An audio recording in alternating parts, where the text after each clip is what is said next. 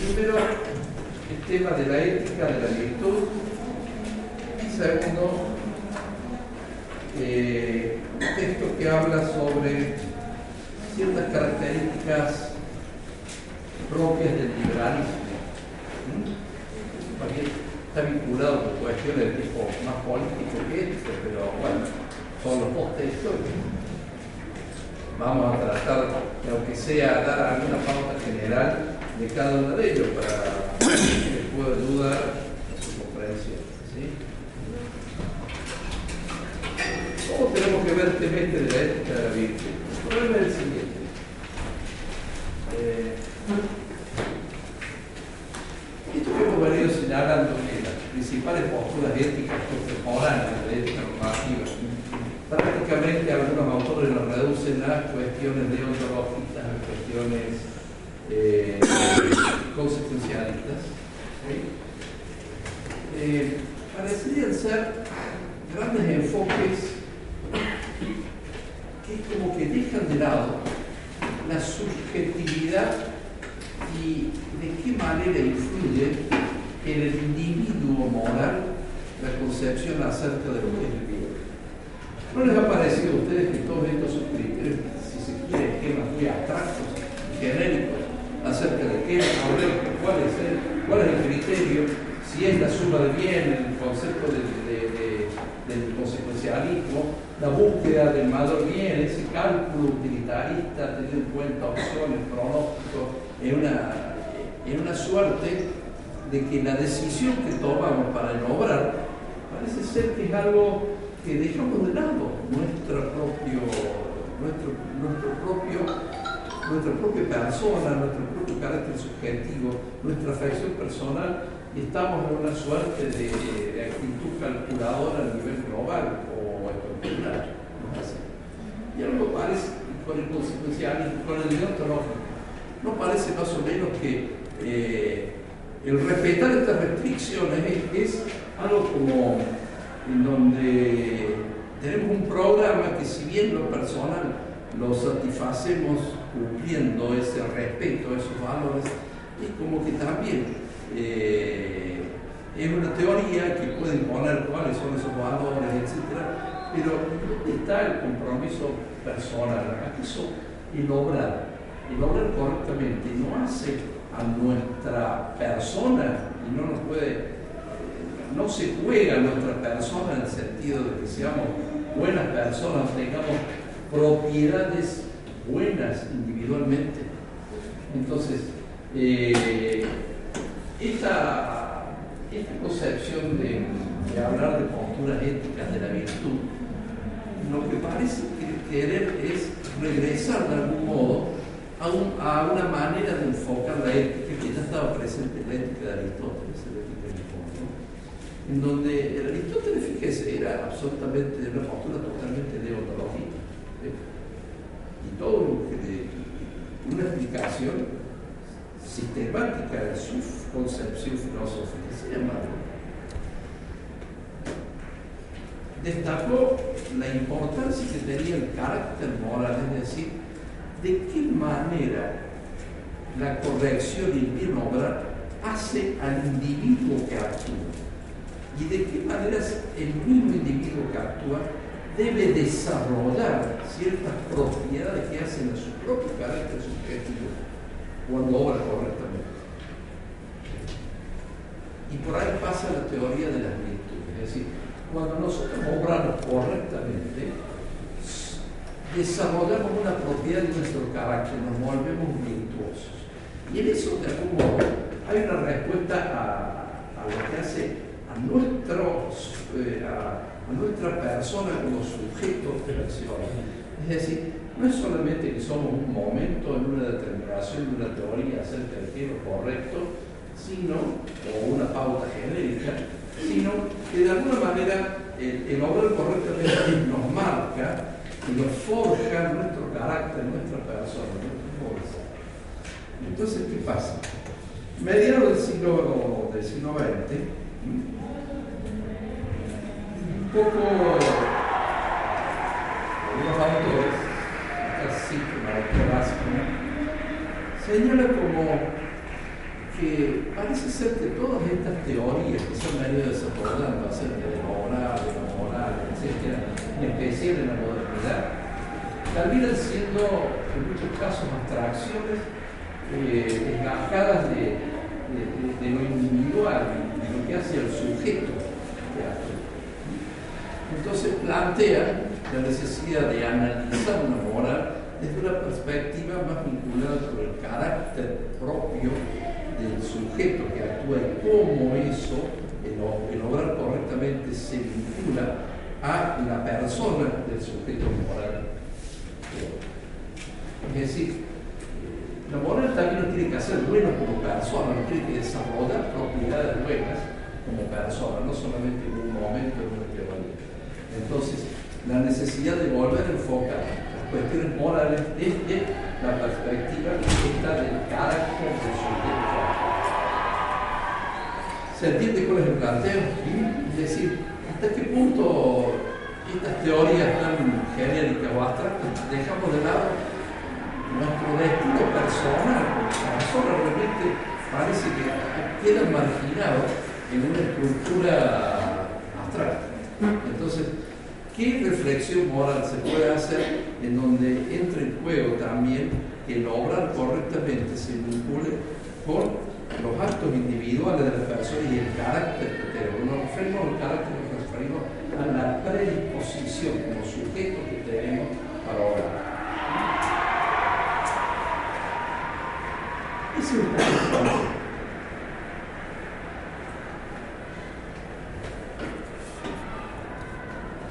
Si ustedes se fijan en estas posturas deontológicas o consecuencialistas, se enfoca el bien en un sentido teleológico, incluso se plantea como, que necesariamente debe ser imparcial y debe ser ese bien para la mayor cantidad de, individuos y no tanto el bien para mí personalmente, que soy el sujeto que actúo y, en el sentido deontológico, esa noción de bien entendida como corrección, como respeto de valores, también es una noción abstracta, si se quiere, de bien.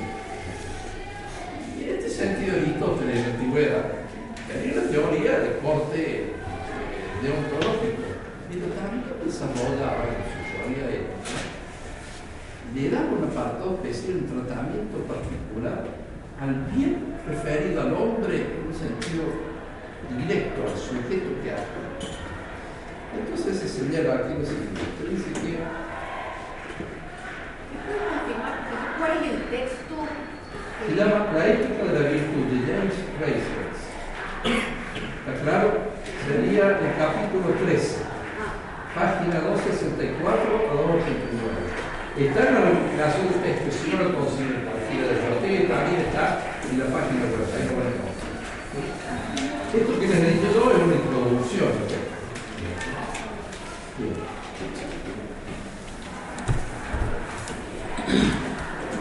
Si nos referimos al carácter, ¿de qué manera el obrar correctamente forja el carácter del hombre?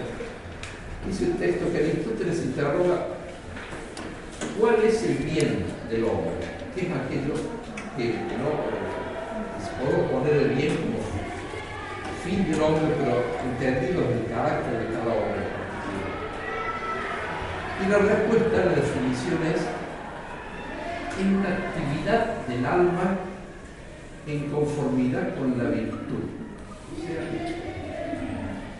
El bien, referido individualmente al hombre que actúa, es una actividad está entendido no como una noción teórica abstracta, como un valor hablar, sino referido por una actividad personal en consonancia con. La virtud.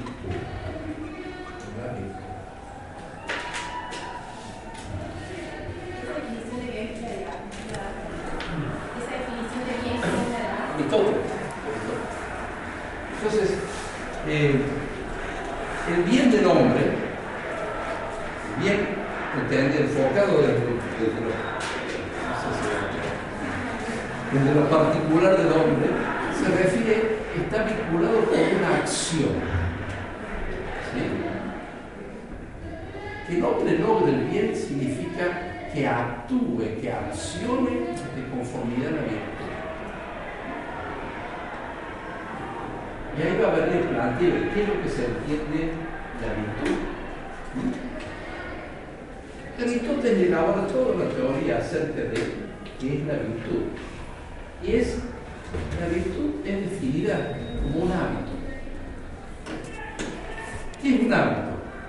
Es una acción constante y permanente, una predisposición que tenemos a obrar siempre del mismo modo y es de conformidad al bien.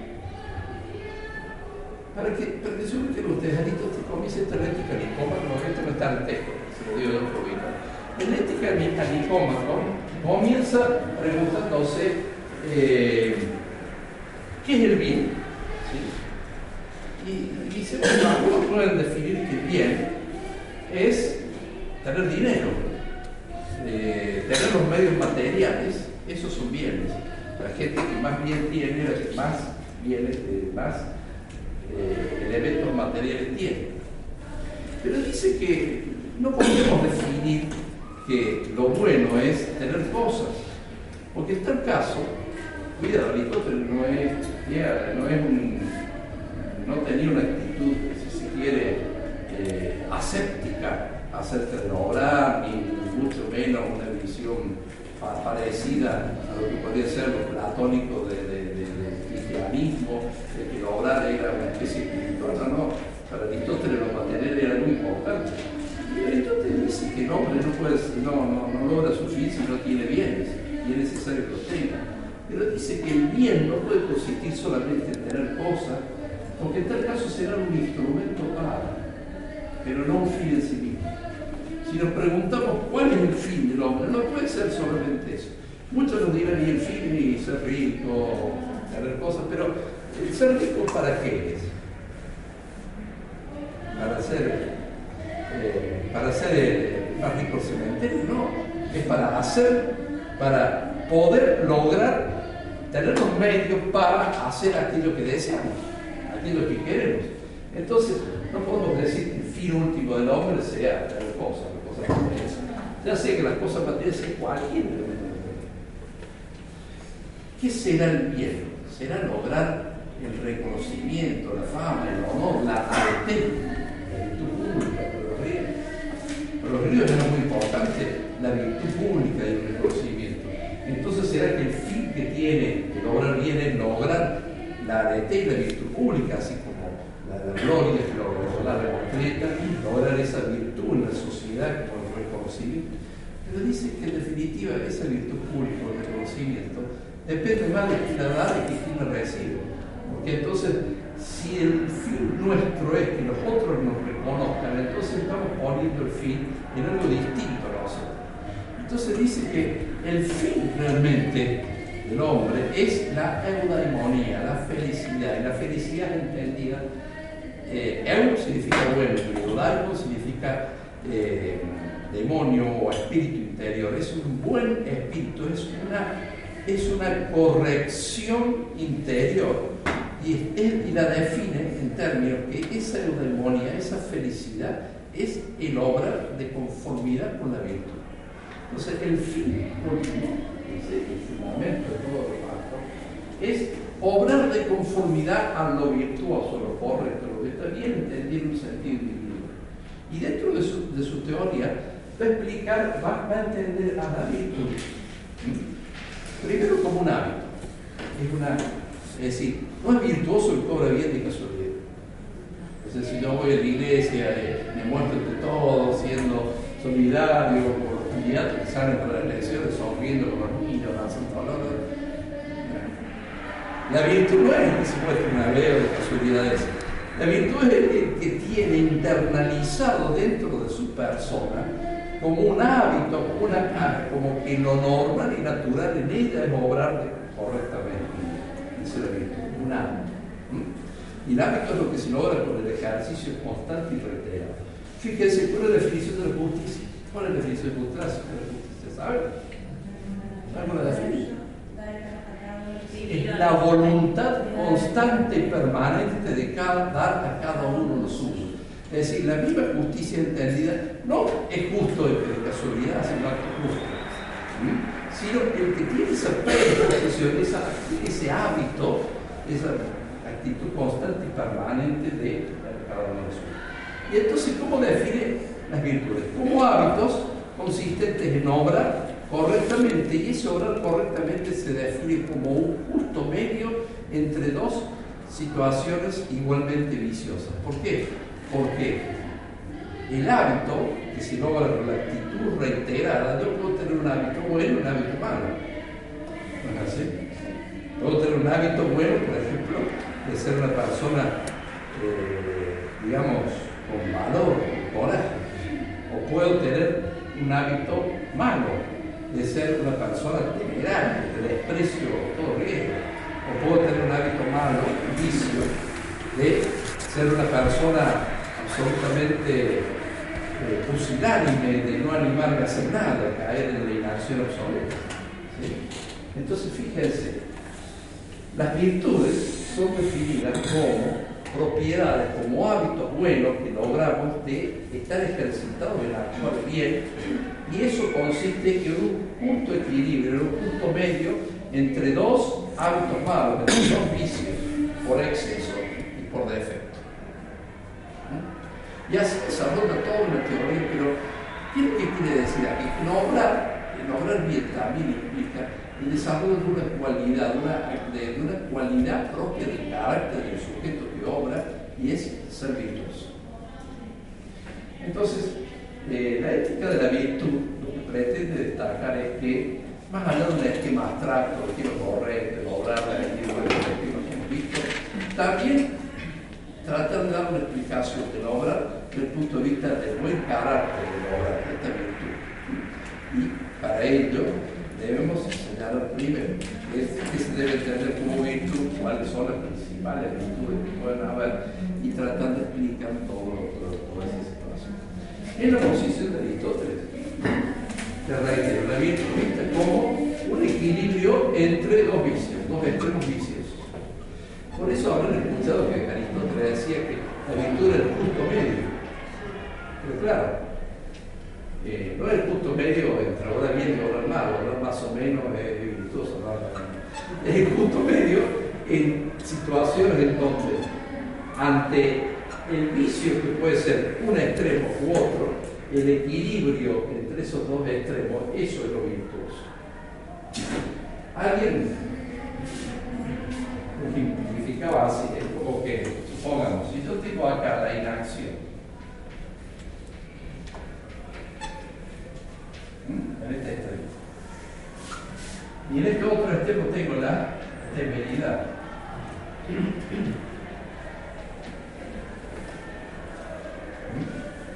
Y en este temerario, y que no le importa nada, que hagamos lo que sea. ¿sí? Fusilarle total no hace nada, tengo que equivocar. ¿Sí? ¿Cuál sería la actitud virtuosa? Digamos, el hábito de bien parecería ser estar ahí. ¿Sí? El hábito de la inacción, de no animarnos a nada, no hacer nada, quedarnos en la pasividad total, es un hábito malo, un vicio. Los vicios son el tener el hábito de obrar mal. La inacción es un disvalor. La temeridad es otro valor, desprecia todo, todo, todo, toda consecuencia, todo riesgo. ¿Sí? Entre esos dos, lo que mayor bien tiene es el hábito que nos da, es el mayor bien, como que este sea, andamos verticalmente, digamos, término de bien, acá el bien cero, acá el bien cero, acá es el máximo bien que podemos tener, así, es el que se da en el justo medio o equilibrio entre estos extremos. Y en tal caso, con respecto a la obra, esa virtud, ese hábito esa actitud, esa predisposición de carácter a obrar siempre bien, en lo que se refiere a la acción, el modo de actuar, será el valor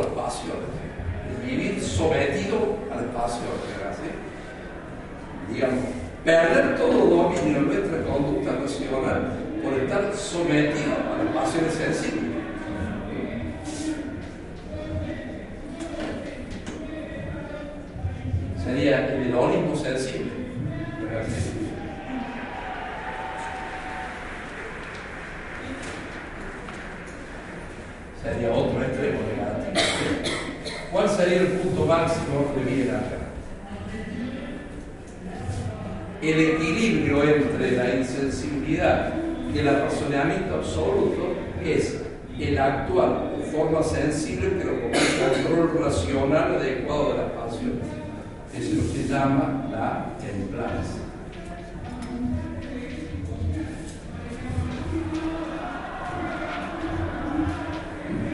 Entonces, ¿entienden cómo es el esquema de, de las virtudes morales de la teoría de Aristóteles? Las virtudes se refieren al sujeto que actúa, al sujeto moral, al carácter y al hábito propio del sujeto. Y son hábitos buenos, es decir, maximizan el bien. ¿Sí? maximizan el bien y se definen a esas virtudes como maximización del bien como el justo equilibrio entre dos vicios, es decir, de conductas repetidas entonces serían las virtudes morales, el coraje, valor, la templanza, etc. También habla de virtud intelectual, la sabiduría, la prudencia, y una virtud cardinal, es decir, un ejemplo de, virtud arquetípica que sería la justicia. Y la justicia, la figura de la justicia es el equilibrio, que es el equilibrio que rige en todo esto dar a cada uno lo que le corresponde en lo equilibrado. Ese es el esquema de Aristóteles. Y eso responde a otra teoría más amplia. Él dice que como el hombre por la razón puede entender cuál es la naturaleza de las cosas y la naturaleza del hombre, entiende que la naturaleza del alma humana es un alma sensible y también racional. Y lo, que es más propio del hombre es el actuar de conformidad a la razón. Por eso, las virtudes las virtudes pueden ser morales o intelectuales. Intelectuales son las virtudes consideradas al alma racional en sí misma, alma de que conoce. Esas virtudes la sabiduría. Y las virtudes entendidas de el dominio que el alma racional tiene sobre el alma sensible, ese control, son lo que serían las virtudes morales, como en este caso. Estos son ejemplos de virtudes morales. Esa es la teoría Entonces tiene una teoría deontológica con un esquema, pero en donde el accionar individual del hombre encuentra también una explicación desde una perspectiva subjetiva. Entonces, el obrar bien, el bien del hombre, es lo que lo hace feliz. como sujeto. Y lograr esa felicidad será en la medida en que logremos una propiedad como sujeto, como sujeto bueno que obra bien, y adquirir ese hábito de obrar correctamente, maximizando el bien en todos los actos en donde nosotros nos produzcamos, con la razón dominando nuestros apetitos. Esa es su explicación. Es una explicación que si bien tiene un marco deontológico, en donde también hay una respuesta al carácter o a la actitud individual que el hombre puede tener cosa. ¿Qué es lo que vemos aquí? Vemos que se critica que la modernidad se dejan de lado estas cuestiones individuales, todos estos esquemas, consecuencialismo, deontologismo, terminan siendo eh, esquemas o estructuras abstractas en donde no se ve en qué, en qué afecta al carácter individual del hombre la ¿En qué nos hace bueno ahora? ¿En qué nos sirve como sujetos ahora? ¿Qué, ¿Qué propiedades desarrollamos nosotros obrando bien? Porque cumplimos un deber, como dice Kant, porque cumplimos una norma que se nos impone por algo, o el obrar bien es algo que implicamos como, eh, un desarrollo de nuestra propia alma y de nuestra propia vida. Entonces, lo que postulan, lo, que postulan, lo que postulan estas posturas, segunda mitad del siglo XX, lo dice esto, hay que volver de nuevo al esquema de las virtudes. ¿Por qué? Porque si no la ética termina siendo una especie de ejercicio racional abstracto y de cálculo en donde el sujeto no, interviene. Esto pasa en el ámbito de los autores anglosajones, las versiones budistas, etc. Pero en otros ámbitos de la cultura, la necesidad de retornar a aquello en donde el individuo se juega su propio ser y su vida en el obrar y en el actuar, ha sido señalado por otra postura de otra naturaleza. El existencialismo como movimiento cultural, literario, etc., es un, llamado de atención acerca de la necesidad de tener una perspectiva desde el individuo. La noción de, angustia existencialista, es decir, la desesperación de sentirnos sujetos arrojados en un mundo en donde debemos orar, debemos actuar y hacerlo como se debe, cómo se hace, eso hace que nos olvidemos de nuestra propia subjetividad, de nuestro propio individuo, es una respuesta crítica a esta visión, esta idea de la modernidad de buscar un ideal abstracto, de una pauta de conversión, etc. Pero desde la perspectiva no, no empirista o no propia de los autores analíticos, dentro de la visión de los anglosajones analíticos, es la que estamos viendo acá. Pero el, existencialismo implicó un intento de respuesta individual a eso. ¿sí? Y no solamente la versión atea o materialista del existencialismo, como puede ser la de Camus o la de Sartre, sino está la versión, hay, hay versiones espirituales del existencialismo, incluso religiosas, como puede ser la de Soren Kierkegaard o la de Karl Jasper, Gabriel Marcel, etc. Hay autores existencialistas que han una hacen un llamado a que el pensamiento acerca de qué es lo bueno, qué es lo correcto, la ética, debe, tener en cuenta también en qué se juega el hombre como individuo, qué pasa, una actitud. Pero bueno, nosotros lo vemos de estos autores anglosajones y de esta autora, también, también para hacer una teoría ética completa, eh, ocuparse del carácter del sujeto y por ese lado volver a preocuparnos un poco por las virtudes. ¿Se entiende el planteo ahora? Pues si no es algo total, si yo no les cuento que texto es algo totalmente descolgado, no sabemos de dónde viene y qué es lo que quiere decir. No, les ha pasado, no leído. De todo lo que estamos viendo, ¿qué tiene que ver esto con lo que vimos antes? ¿Qué es eso? Lo que hemos visto antes eh, está un poco en la idea de la, de la modernidad de querer encontrar una regla universal, una pauta universal de deber, ¿en qué nos hace buenos o en qué se juega nuestro destino como sujeto? No da respuesta. Entonces, es un llamado de atención que una ética tiene que también tener en cuenta eh, lo que hace, lo que se juega en el individuo, el carácter. Doctor, sí. una pregunta. Sí, bueno. ¿Por qué uno se lleva la impresión cuando se explica la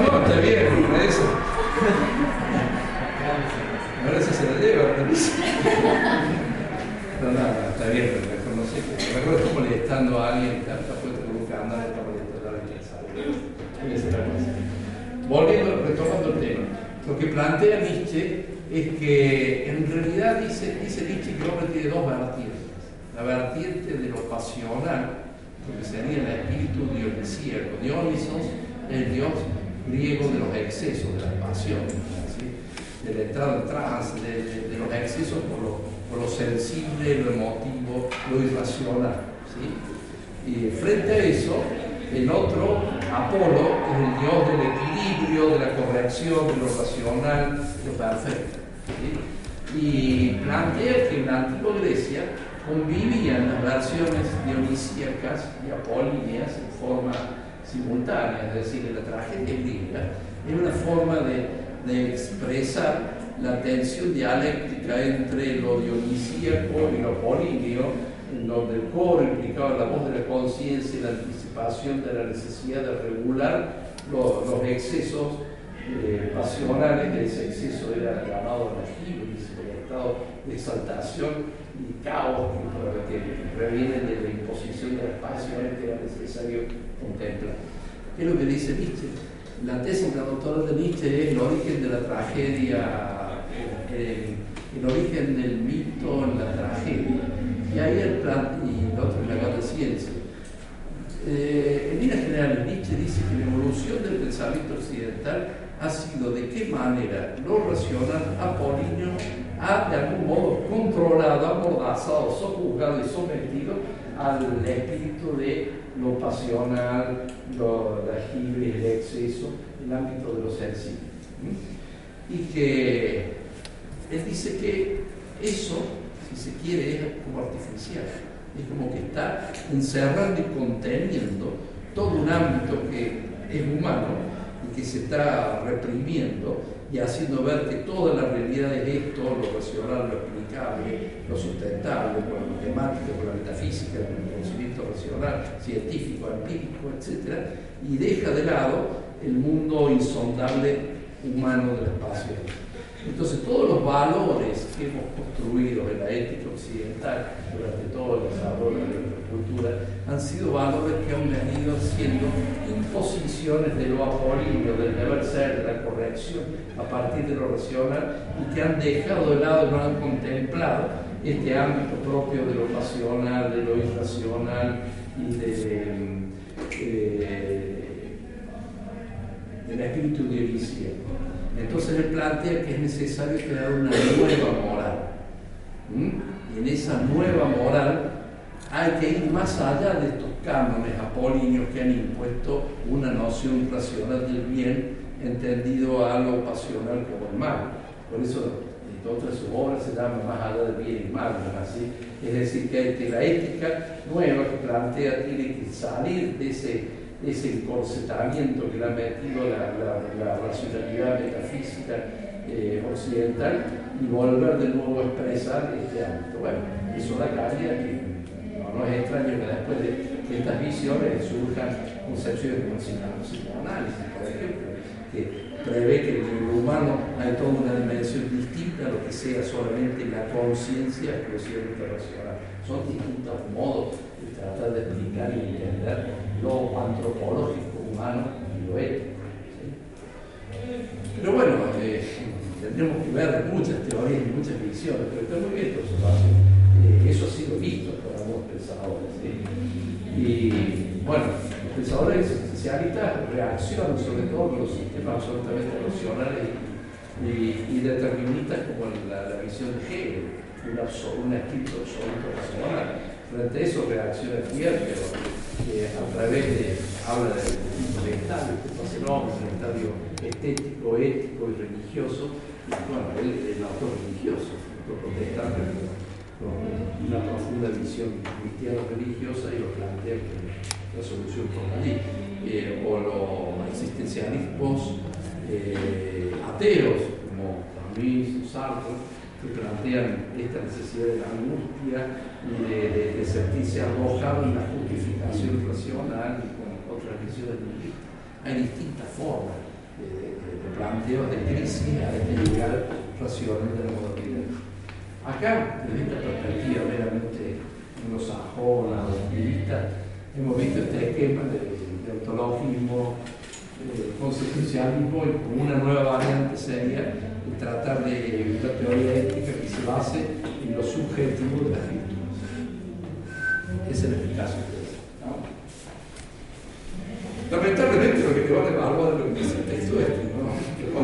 Pero no, no, deja de ser placentero entender el sentido que tiene una cosa dentro de un proceso, sino es darle algo solventado, como si no existiera otra cosa.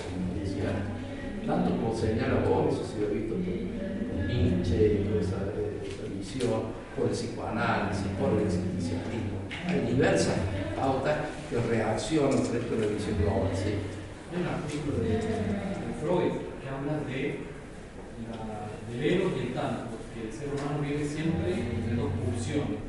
El ego está representado por el amor, por lo, bueno, y el tanto por la muerte que mantenerse, es más que mantenerse en un punto el medio, no puede buscar relaciones afectivas, judiciales, o irse al otro extremo de mantenerse en el amor, porque los dos extremos son malos. Entonces, una persona equilibrada eh, mantiene, se mantiene en medio de esas dos pulsiones que siempre conviven en el ser humano. Puede buscar, no sé, se droga o algo Sí, sí, bueno, pero lo que yo quise señalar con el psicoanálisis de Freud es eh, el advertir que hay toda una dimensión allende de la corrección racional. La corrección racional sería el consciente, ¿no el ámbito del subconsciente o del inconsciente sería ese ámbito que no es dominado por nuestro control racional.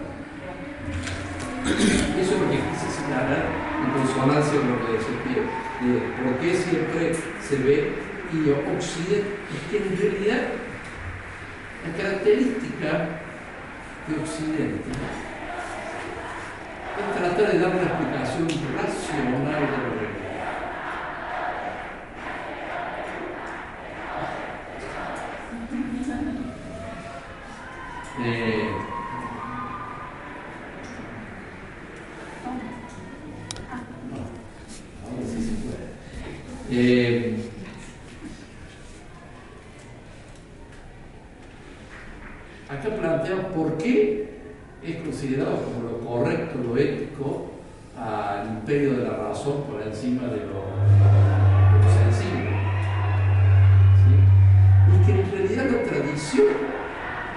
occidental, la cultura occidental, el germen de la cultura occidental es eso tratar de dar una explicación racional de la realidad. Por eso somos hijos de los orientales, en las culturas orientales, la explicación última de la realidad es religiosa. Es Occidente el que pretende imponer una explicación no religiosa la. Porque aunque no... ah, La visión oriental, ¿qué, qué, en qué se basa? Una visión animista, materialista, en donde el espíritu es una especie de, de evolución de la materia.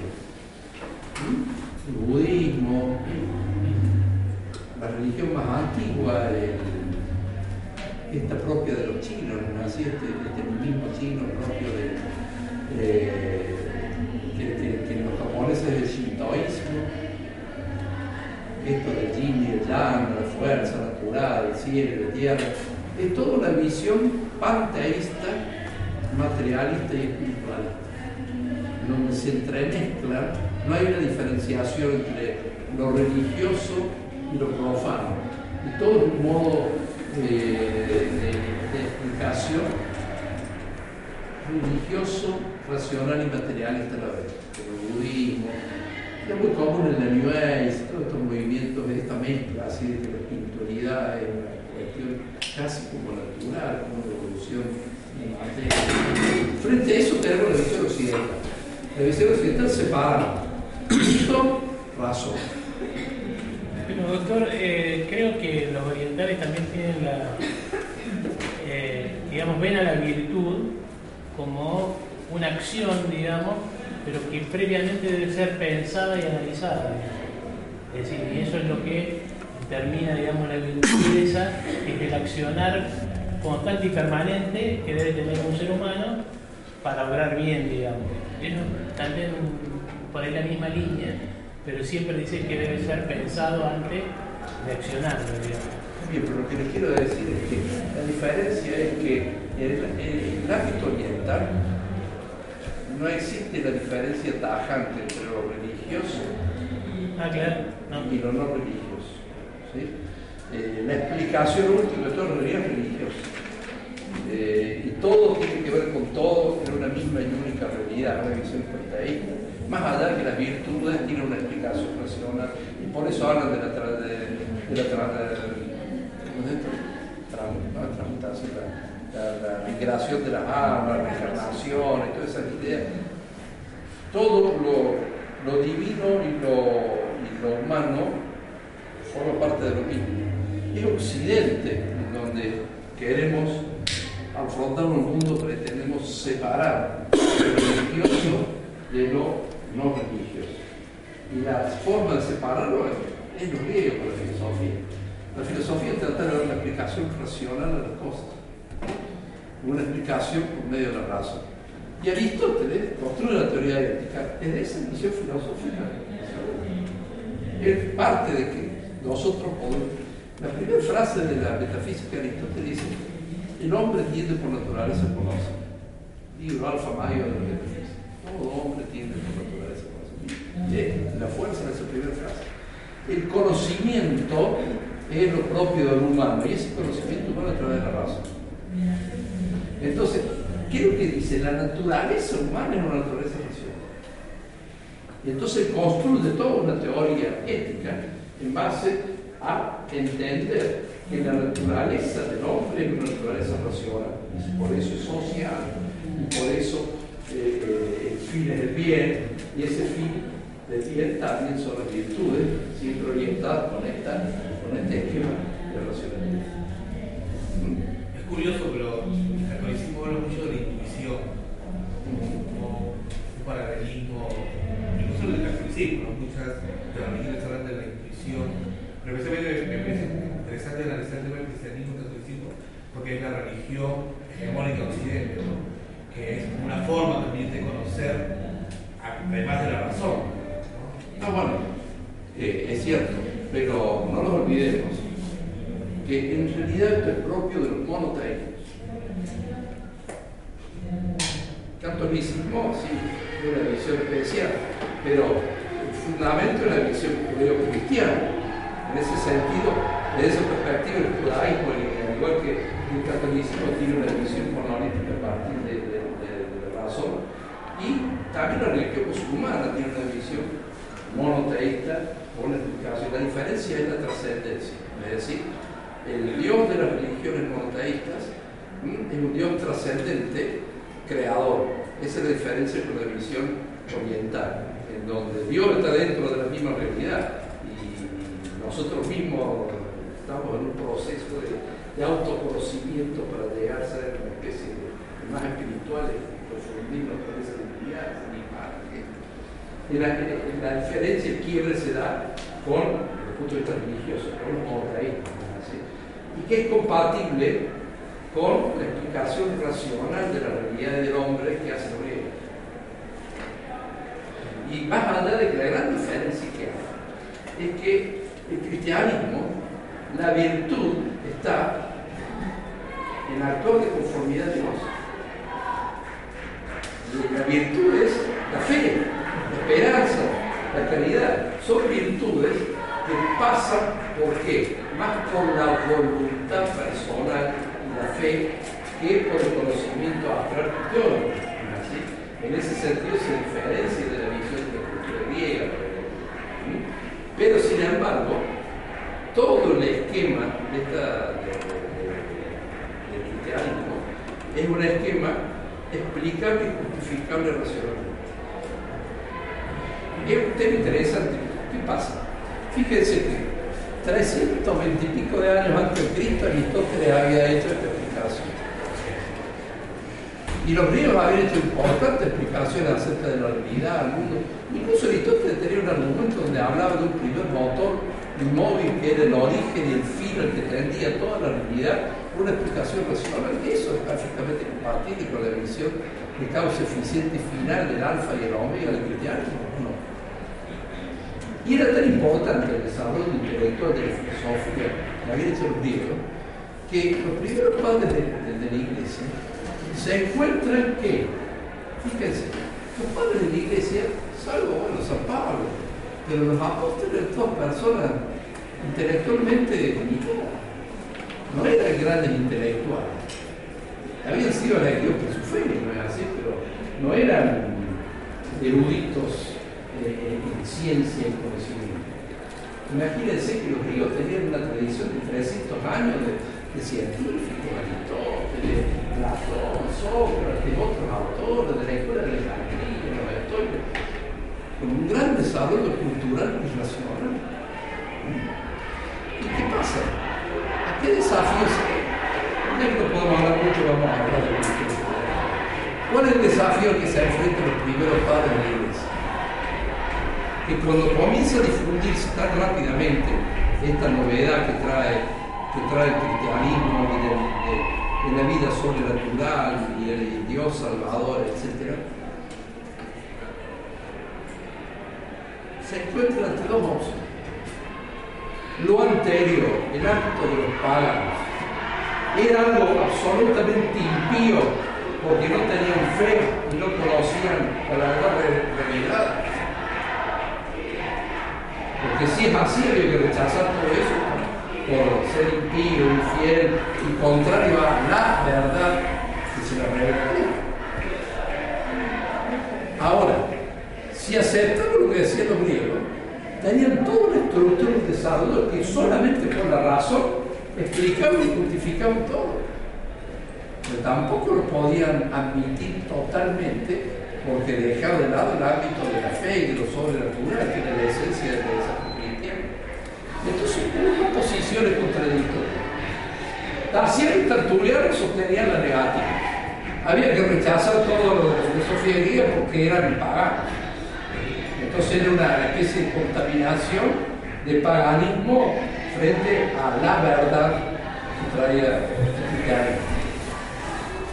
Pero San Martín sostiene que no, y viene la teoría de las razones dice que existen semillas de verdad en la razón griega. ¿Por qué? Porque con la razón se lograron alcanzar una serie de cuestiones que después la verdad revelada la justifica. Y no la podemos desechar porque es una parte importante del desarrollo intelectual. Simplemente hay que ver que la fe lo que viene es a ampliar el horizonte de ese ámbito reducido de la razón. Y esa es la solución que termina dando la iglesia. Y era que da San Jerónimo, los grandes padres de la iglesia, en donde admiten entonces que para reaccionar frente a las herejías, tienen una amenaza que pretendían socavar la, ortodoxia y la, la relación iglesia, la única forma que había de contestarle era a través del aparato filosófico griego. Entonces por eso en lugar de desecharle decir esto ha errado ahí, tío, lo toman y le agregan y San, San Agustín da dice, Hay que, hay que entender para creer. Si no tengo el aparato racional, no puedo creer. No puedo justificar nada. Pero para llegar a la verdad, hay que creer también. Y entonces viene la superación. Por eso es la tradición cultural que la que señala Nietzsche. Empieza con la metafísica de los griegos. Continúa con el cristianismo que adopta la misma forma de los griegos. En la modernidad, ¿qué cambia? En el Renacimiento, lo que cambia es que la sociedad deja de ser democrática, deja de basarse la nación. Parece que.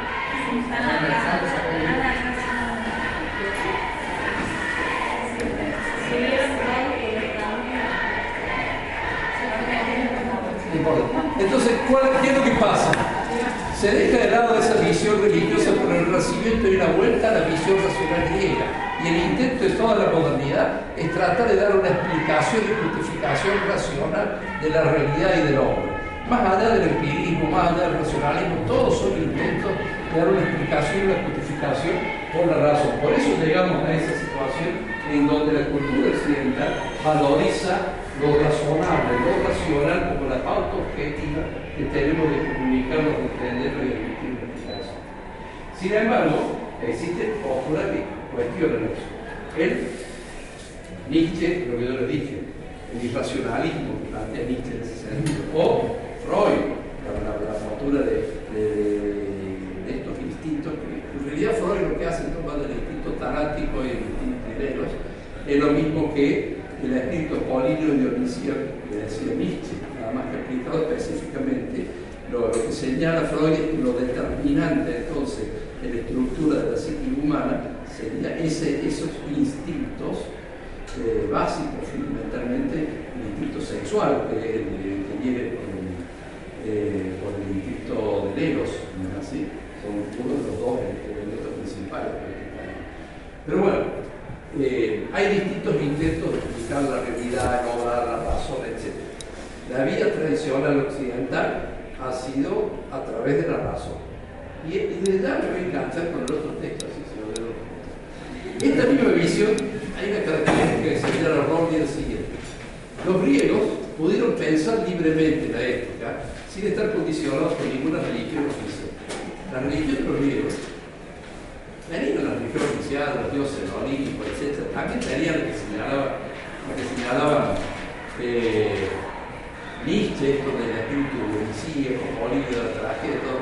Pero los pensadores griegos pudieron dar una teoría acerca de la de, de, de libremente con la razón. Pero ¿qué pasa? El, pensamiento moral en el cristianismo está sometido a una autoridad religiosa que dice quiénes son los únicos autorizados a interpretar y decir qué es lo verdadero, qué es lo correcto, y una, había una religión con una autoridad que hasta podía imponer sanciones hasta la Inquisición. Eso llevó, hizo eclosión con la reforma.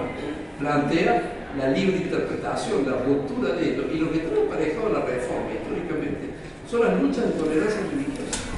En la modernidad lo que presenciamos es que las sociedades estaban en constante conflicto por el problema este de la tensión dialéctica que había entre las distintas religiones y las, las culturas protestantes, las distintas guerras que había en donde el Estado, que había crecido el Estado en forma autónoma, necesitaba eh, como símbolo de su propia autoridad representar a una religión e imponerla frente a la otra. Y dice Rowe que eso es el germen del liberalismo. El liberalismo surge como la necesidad de tener una justificación racional de la tolerancia.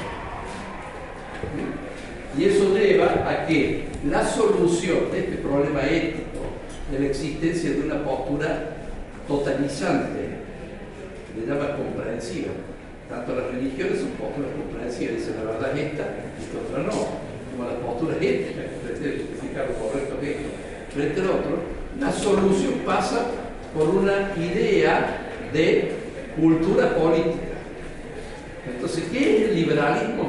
El liberalismo no es otra cosa más que una teoría política en donde conviven en, la- en un pluralismo distintas posturas, todas comprensivas e incluso contradictorias entre sí.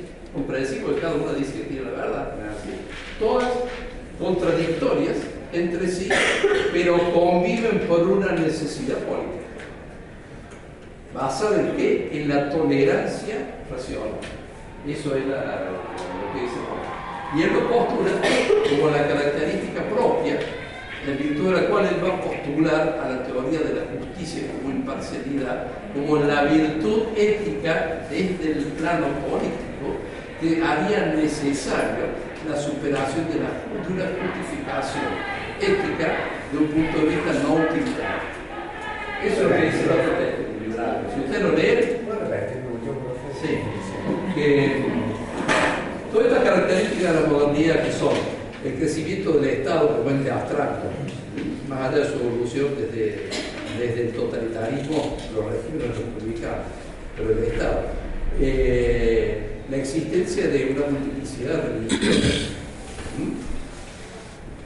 que implica la necesidad de una tolerancia ¿sí? y el desarrollo del conocimiento que lleva al renacimiento a dejar de lado los, criterios religiosos y tratar de la ciencia como método crítico, llevan al desarrollo de que, desde el punto de vista del obrar, y no como una solución ética, sino política, surge el liberalismo con esta característica. Liberalismo es una teoría, en definitiva, política, no una teoría ética.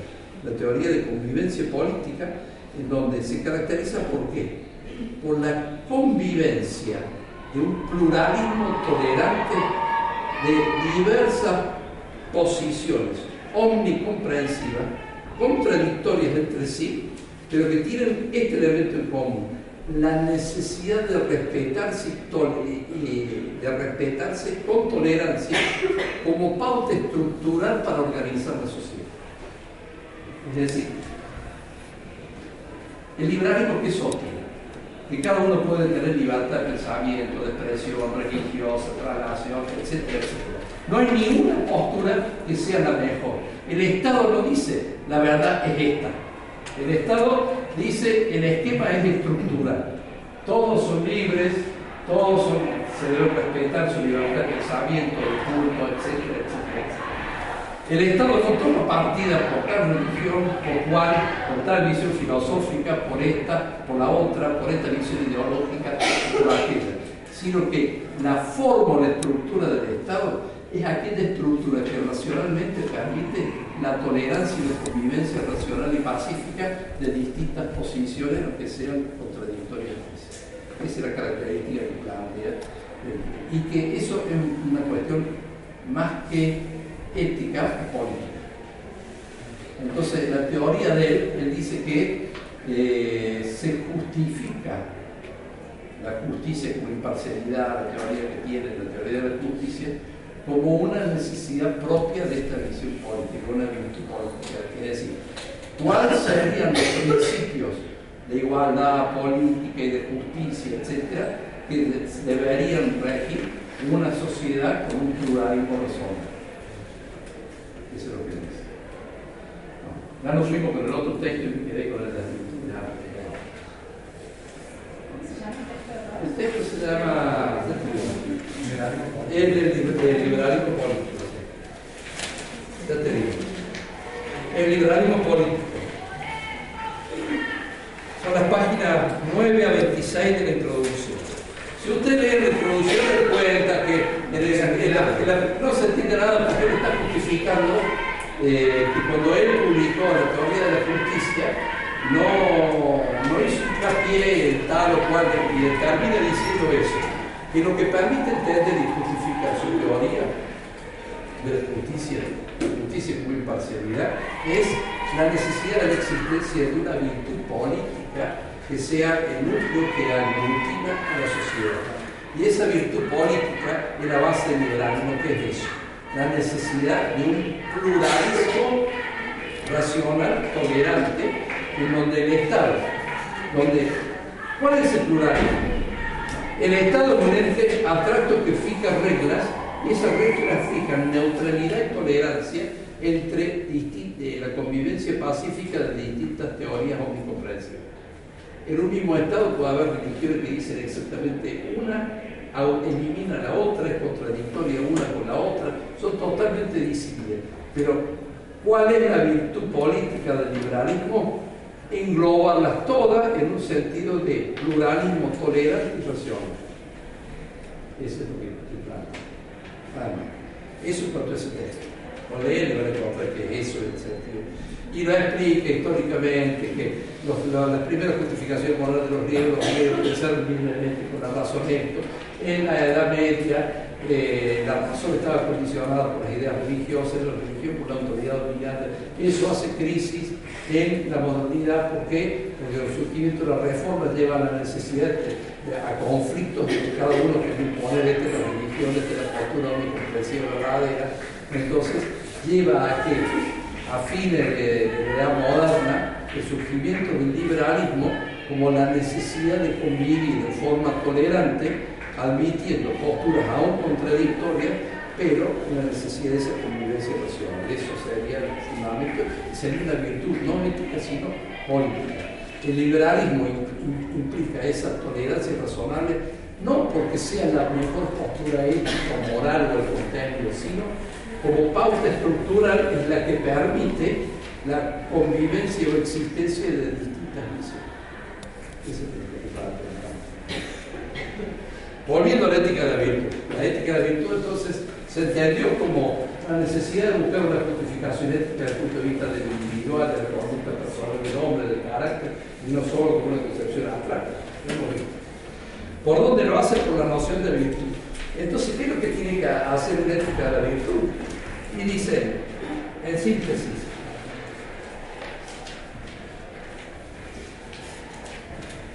debemos, tendría que haber una lista de, una explicación de qué es la virtud, que hemos dicho, una lista de cuáles son las virtudes, una explicación de qué consisten esas virtudes y por qué bueno que una persona tenga esa cualidad o esa virtud. Y entonces plantea cuáles serían las virtudes. Dice la virtud es un hábito, una, una acción repetida, continua, que se desarrolla como algo que adquiere el, carácter del hombre cuando se acostumbra, se habitúa a obrar de ese modo, correcto. Marca la diferencia con los vicios, hablamos de este carácter de la virtud que sería. Entonces, sería un hábito de obrar, el hábito de obrar forma equidistante entre dos hábitos malos, dos vicios, con respecto a una acción, como, ese, como eso que expliqué ¿Cuáles serían las principales virtudes? Dicen.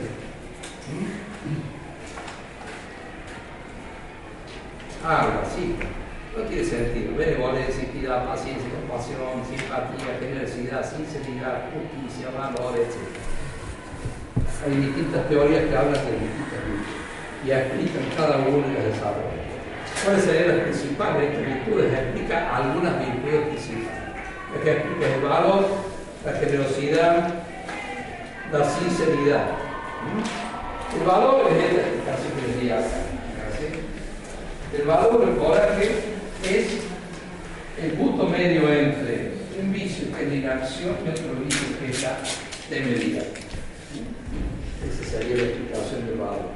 Y el punto es, ¿para qué sirve? ¿Por qué es una virtud? ¿Y por qué debemos tener, tener coraje?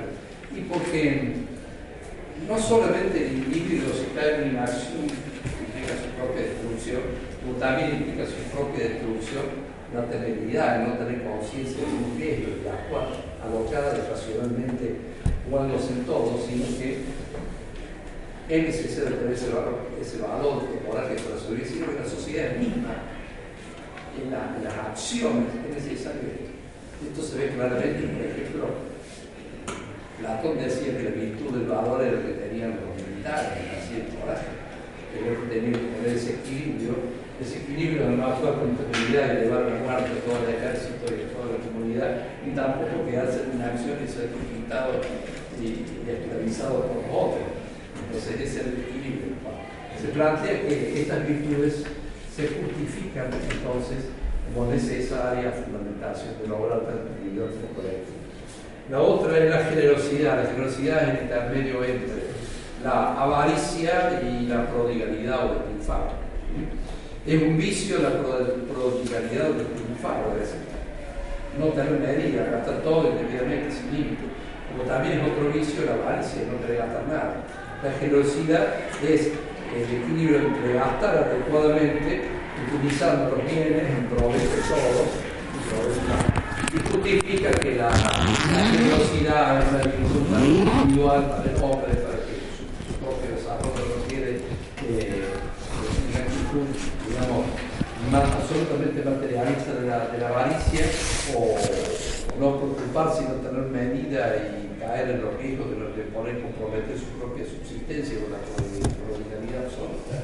Y también es una virtud social que la generosidad es un elemento necesario para la convivencia social, el desarrollo armónico, la solidaridad, etc.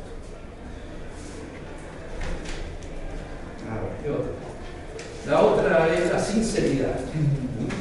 La sinceridad sería decir la verdad, pero ahí viene el, tema, ahora viene el largo, pero eh, incluso plantea el ejemplo de un santo que le perseguido y le pregunta, ¿lo viste? Tal, dice, está cerca. No le mintió, pero tampoco dijo su la sinceridad tampoco es el sincericidio, ¿no es? Es, es el suicidarse eh, en lo que no es necesario, entonces en la medida en que no implique allá de lo necesario que implique lo espiritual. La verdad es una virtud y la sinceridad es una virtud socialmente necesaria porque si no somos sinceros, preventivos, no habría fundamento para la comunicación humana. Eh, el hombre necesita sí o sí, es social por naturaleza, necesita esa comunicabilidad sin la sinceridad, la comunidad con la comunicabilidad es posible.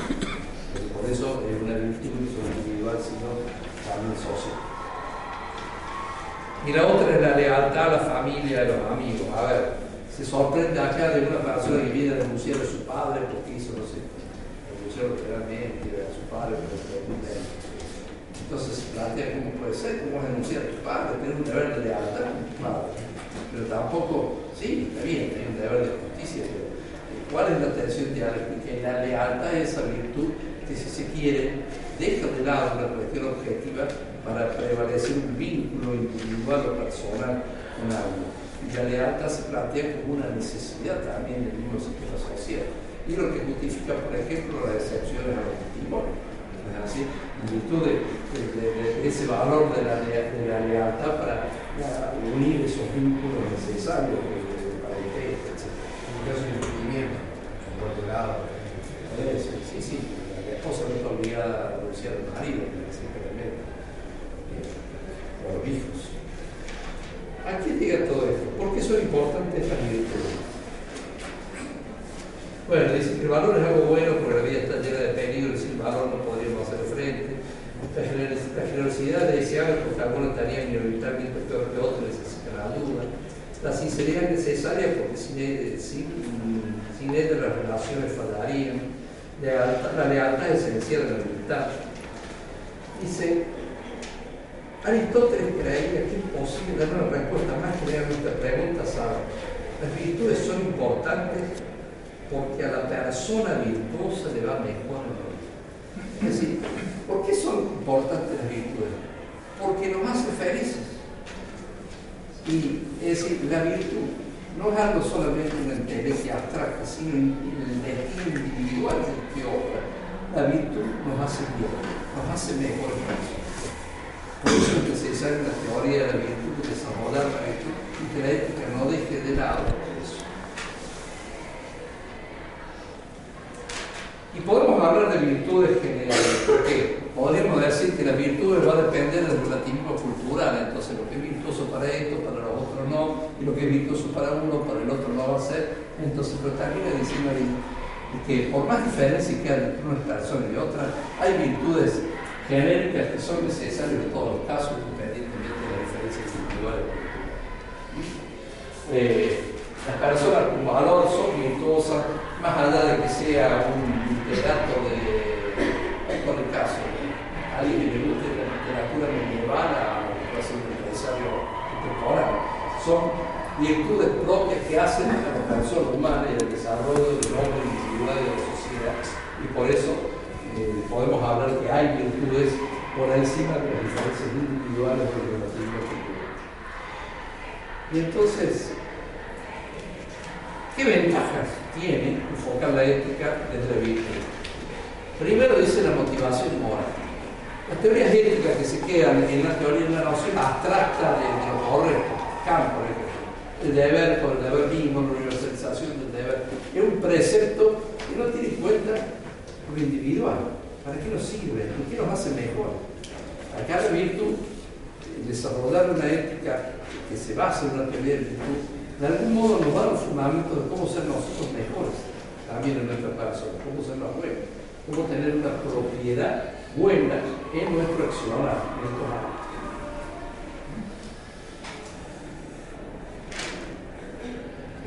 ¿Cuál es el principal problema de la ética de la virtud? Que parece que solamente con una teoría acerca de las virtudes parecería que sea insuficiente para dar una justificación acabada a la ética parecería ser que es necesario alguna teoría más amplia para justificar el sentido último que puedan tener todas estas virtudes, su unificación y el sentido de los valores que tenemos